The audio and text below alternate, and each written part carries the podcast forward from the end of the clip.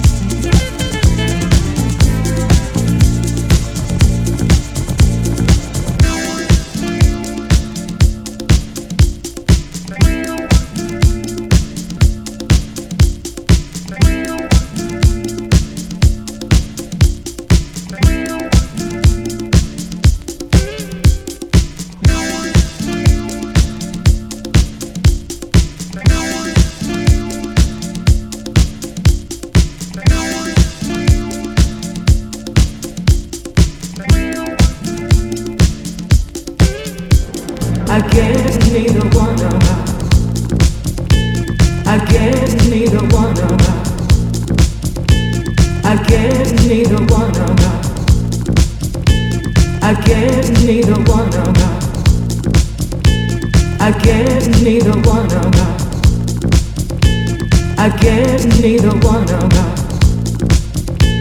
I guess neither one of us wants to be the first to say goodbye.